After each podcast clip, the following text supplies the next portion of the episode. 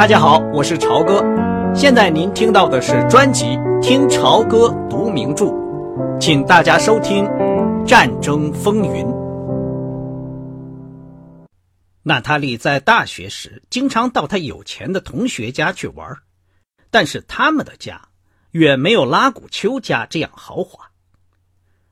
迂回曲折的石头宫殿屹立在海湾里拉古丘私人所有的一块地面上。四周用一道长满青苔的灰泥墙围起来。铁栅栏大门里面有一个面色铁青的看门人。娜塔莉感到周围充满了文雅、幽静、与世隔绝的气氛。房间很多，陈列着古色古香的家具、波斯地毯、立式大挂钟、巨幅油画、厚而旧的帷幔。铁质器皿、镶金的大穿衣镜、老式的照片，整个这个地方使娜塔莉感到非常的不安。杰尼斯一阵风似的跑出来迎接他，他穿着粉红色的加长衣服，金黄的头发披在双肩上。嘿，你可真好！通知的那么晚，你居然能赶来。你看我这样子。一整夜都没有睡，困得要死，眼睛都快看不清东西了。我永远也准备不好。这样吧，我先给你弄点早点吃。别麻烦了，走之前随便让我在哪个角落里待一会儿就好了。我挺好的。杰尼斯用他那疲倦的但却是锐利的红褐色的大眼睛仔细端详着他。这个快乐的姑娘，粉红色的衣服，金黄色的头发，更使娜塔莉意识到自己的黑眼睛、黑头发、亚麻布外衣皱皱巴巴的，一副悲哀、慵懒的样子。怪不得拜伦被你迷住了，我的上帝，你可真漂亮！快跟我来。杰尼斯把她带到一间。面对着大海的，凹进去的吃早点的小餐厅里，一个女佣人用银盘托着古老的青白色的瓷杯盘，给他送来鸡蛋和茶。娜塔莉吃了之后觉得舒服多了，虽然心里还是感到不自在。外面海面上几艘帆船在阳光下乘风疾驶着。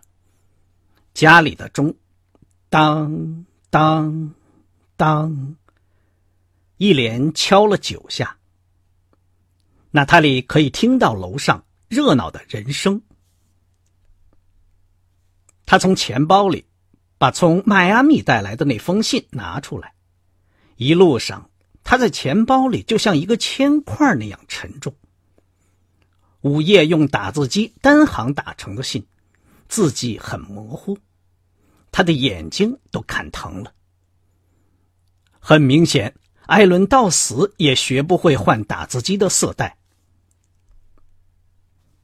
艾伦在心里讲了一连串的不幸遭遇。他的脚踝骨折断了。在拜伦走后的那个星期，他和一个法国艺术评论家，他的一位老朋友，一起去游览大教堂。在奥维多。他爬上梯子去看一幅因为距离太远而看不清楚的壁画时，失足摔在石头地板上。更糟糕的是，他一直没有搞清楚的国籍又发生了问题。他这是第一次认真对待这个问题。在一九零零年左右，由于他父亲的规划而取得了寄售国籍。但是由于他长期不住在美国，这产生了一些困难。根据档案记录，他父亲规划时的年龄的说法不一致，有些相互矛盾。罗马的那个总领事和他谈话时，倒觉得他人不错，可他是个十分固执的官员，他刨根问底的提问题，并且没完没了的要求交验证件。艾伦在极为恍惚的情况下离开了罗马。他信中说：“我决定把整个这件事丢开了，在这点上我也可能错了。这是去年十二月的事情。我觉得我好像是一只误入蛛网的苍蝇，我越挣扎，缠的就越紧。当时我并不是真想回国。我想，如果我把这件事放一放，以后再要求更换护照。”特别是如果那时候总领事换了人，他们肯定会发给我的。那只不过是盖上个紫色图章和交两元钱手续费的问题。当时我认为，现在我仍然这样认为，不允许我回到祖国是很难想象的。何况在美国的名人大词典里还有我的名字。在挪威引起的那场惊慌时。他曾经找过佛罗伦萨领事馆，那里一个轻浮的但看起来很和气的留着平头的小家伙承认，这些都是毫无意义的技术问题，并且说，杰斯特罗博士肯定是个卓越的、受欢迎的人物，领事馆一定会想办法解决他的困难。吉斯特罗听了感到非常宽慰，就去游览大教堂了。本来约好两星期后再去领事馆，但由于他的脚踝骨折断了，就未能见约。信里接着说：“后来发生了些什么事，我到现在也不明白。不知是出于愚蠢还是恶意，实在令人难以相信。那个小平头给我写了一封信，语气是很有礼貌的，主要意思是说。”作为一个战争时期无国籍的人，我面临严重的麻烦。但是他认为他已想出一个办法。国会最近通过了一项法令，允许某些特殊类型的难民入境。如果我根据该项法令提出申请，我大概不会再遇到什么麻烦，因为我是一位知名的犹太人。这就是他的建议。你能明白他写这封信有多么愚蠢，以及这封信给我造成了多么大的危害吗？我是五天以前接到这封信的，到今天我的怒火还没有平息。首先，不论我的证件是否齐备，他要我放弃宣称自己是美国人，而我的确是的一切权利。并要我参加到那些以处境困难为理由而哭哭闹闹的申请入境的欧洲犹太难民的行列里。更过分的是，他把所有这些话都写在纸上，并且作为邮件寄出来。即使他是个笨蛋，我也不相信他连意大利人会拆阅领事馆的信件都不知道。我永远也无法理解。小平头究竟为什么这样做？我不得不怀疑，这里也有排犹主义的暗流。这种毒菌散布在欧洲的空气中，它在某些人物身上找到安身之所，并且繁殖成长。意大利当局现在已经知道了我的问题，这使我的处境更为不利，让我担心忧虑。我每天都坐在轮椅里，在平台上享受灿烂的阳光。除了意大利佣人外，只有我一个人。我越来越感到心焦。最后，我还是决定给你写信，并且请我的法国朋友代寄。娜塔莉，我以前对这个严重问题的确太疏忽了。我只能解释说，这是因为战前。这些事似乎都并不重要。我知道，对你来讲，这些事现在仍算不了什么。你是在美国国土上出生的，而我是在维斯杜拉河畔出生的。我最近算是补上了这一课。我刚刚明白这是有巨大差别的，我才明白个人身份的意义。我真的把我的情况。认真澄清一下。所幸的是，事情还不是那样紧急，西耶纳很宁静，食物供应又很充裕了，我的脚踝骨也在痊愈。战争好像是夏天远处的雷声，我正在继续做我的工作，但是我最好弄清楚我回国的权利。很难预料那个留着小胡子的恶棍，什么时候和在什么地方会采取下一步行动。在这里，那个留着小胡子的恶棍，就是指希特勒。请你把这一切告诉莱斯里斯鲁特好吗？他现在就在华盛顿，而且处于整个事件的核心。只要找到门路，一句话就可以把刽子手准备好的例行公事的绞索剪断。如果他对我还有一点点关切的话，请他办这件事。我本来可以直接给他写信，但是我知道，如果你去求他。事情会进行的更快一些，请你照办。杰斯特罗谈到娜塔莉的父亲，写了一段非常令人感动的话。他把和他父亲疏远的罪责归咎于自己，说那是由于学者的脾气喜欢自顾自。他希望能把她当做自己的女儿一样对待。尽管父亲的位置是永远也不可能让别人代替的。接着是关于拜伦的一段，因而娜塔莉就不好把这封信拿出来给拜伦看了。你见到拜伦了没有？我很想念他，他的神态可爱的出奇，勇敢风趣，含蓄，强壮有力。我见过几百个男孩子，没有一个像他那样讨人喜欢的。像他这样二十多岁的年轻人，不应该再像孩子似的。可是他还是像个孩子，他的身上闪耀着浪漫的光辉。只要拜伦有某一方面的才能或干劲儿，他可能非常有前途。有时候他很固执，他常常能够提出一些真知灼见。他说黑格尔的世界精神就是上帝减去基督教。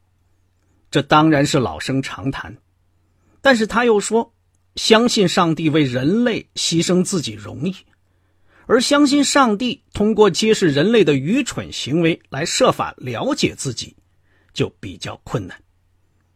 我很喜欢他这个说法，可惜的是，他只讲了这么一个比较好的见解，其他许多则都是些很平庸的看法，比如尼采只不过是个傻瓜。还有，如果能明白费希特说的是什么，谁也不用去读他的著作了。等等。如果要我就拜伦在我们开办的专题辅导班，专门讨论斯鲁特所开列的书单上的成绩评分的话，我会给他 C 减。我常常碰到他在柠檬房里，一遍又一遍的看你的信。这个可怜的孩子疯狂的迷恋上你了。你意识到了这一点吗？我希望你不要无意中伤害到他。你如此频繁的给他写信，我也有点奇怪。尽管遇到这么多麻烦事儿，我还可以说得上是个很乖的孩子。《君士坦丁大帝》一书已经写到第八百四十七页了。钟当的敲了半点，才使娜塔莉惊醒过来。从西野纳的平台上，他在心里可以暗想：艾伦·杰斯特罗围着蓝围巾，坐在那里写这些话。回到了彭萨克拉海湾拉古丘的豪华府邸。哎呀，上帝！他自言自语地说：“哎呀，我的上帝！”楼梯上传来一片脚步声，许多声音喊着、笑着、交谈着。新娘像一阵风似的闯进这件长长的餐室，金黄色的头发梳得光艳夺目，上面盘了一圈珍珠，粉红色的面颊露出愉快的样子。我都准备好了，走吧。娜塔莉马上站起来，把艾伦·杰斯特罗的信塞到钱包里。哎呀，你可真漂亮，你真是好看极了。杰尼斯踮起足尖，整整转了一圈。祝福你。白色的锦缎紧贴在他的腰身两侧和胸部。像滑腻的皮肤，一直遮住喉部，显出他端庄娴雅的样子。他在一片白花边的环绕中移动着脚步。这种纯洁的白色配上肌肤的妖艳，是非常令人销魂的。娜塔莉感到吃惊，又有点妒忌。新娘的眼睛里射出一种带有讽刺的光芒。在他举行婚礼前度过那次狂欢之夜后，杰尼斯拉古丘觉得自己简直跟俄国的淫乱的女皇叶卡捷琳娜一样，谈不上什么圣洁的处女了。这件事并不使他觉得不安，相反，他倒觉得怪有趣的。走吧，他说：“你和我一起坐车走。”他拉着这位犹太姑娘的胳膊。我告诉你，如果我不是正要和华伦·亨利结婚，我会跟你争夺那个小布拉尼的。他是个阿托尼斯，真可爱。亨利这一家的男人都这么可爱。罗达匆匆忙忙回到旅馆，慌慌张张洗了个澡，换了衣服。他从这个旅行包里抽出化妆品，又从那个旅行包里翻出内衣。然后又从第三个包里，把他从伯格道夫古德曼商店新买的上衣找出来。科比博士包了一架小飞机，陪他和梅德林一起飞到这里。他救了我们的命了，罗达颤声说。他穿着薄薄的绿色套裙跑来跑去。要是搭纽约最末一趟班机来的话，就连买东西的一点点时间都没有了。那样，你的女儿和我就只好穿着破衣服来参加这个婚礼了。你知道，科比包了飞机，我们就整整一个下午都可以用来买东西。帕克，你从来没有看见东西卖的这么快。哦，这件衣服多称心呢。他举起那件绿色上衣，贴在胸前。是最后一秒钟发现的。说真话，坐小飞机非常好玩。我一路上大部分时间都睡着了，可是当我醒来以后，真有趣。你完全感到你就是在坐飞机。他这个人可真好，帕格说。弗莱德竟那么有钱吗？嗯，是的。我当然不让他这么做，可是他说这次完全由他的公司出钱。他今天还要乘这架飞机到伯明翰去，我不想过多的争辩，亲爱的。你知道这一招救了我。你从后面帮我扣上好吗，帕克？布拉尼真的把那个犹太姑娘带到这里来了吗？这是怎么搞的？我还从来没有见过他。他总要和咱们坐在一起了，别人都会以为他是咱们家的一个成员了。看起来。他将会成为咱们家的一员，罗达。我不信，我就是不信。你想想看，他比拜伦大几岁？四岁吗？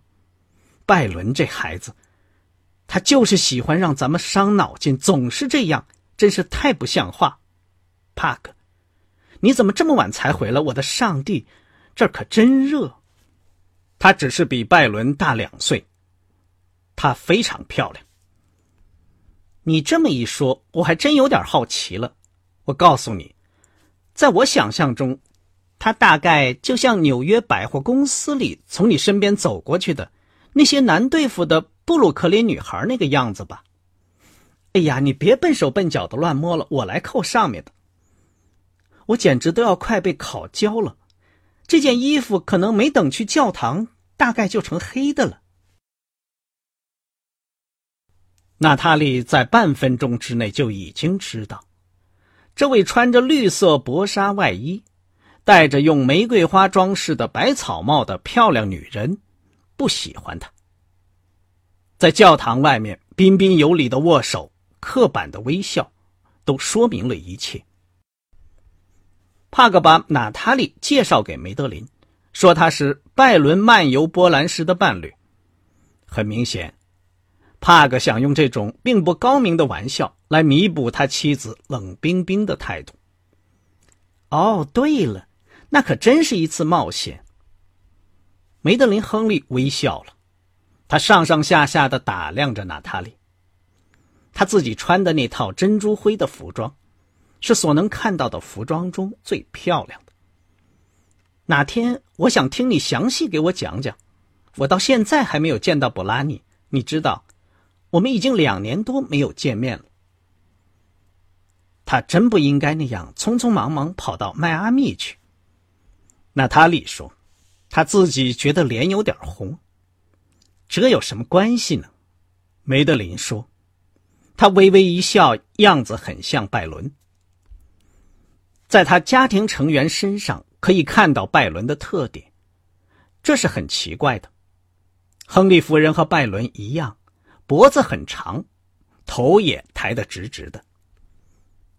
现在拜伦显得比较疏远了，他不再是他自己了，不再是在波兰和杰斯特罗书房里和他在一起的那个年轻伴侣，甚至也不再是一位令人望之生畏的父亲的儿子，而是对他十分陌生的集体的一部分了。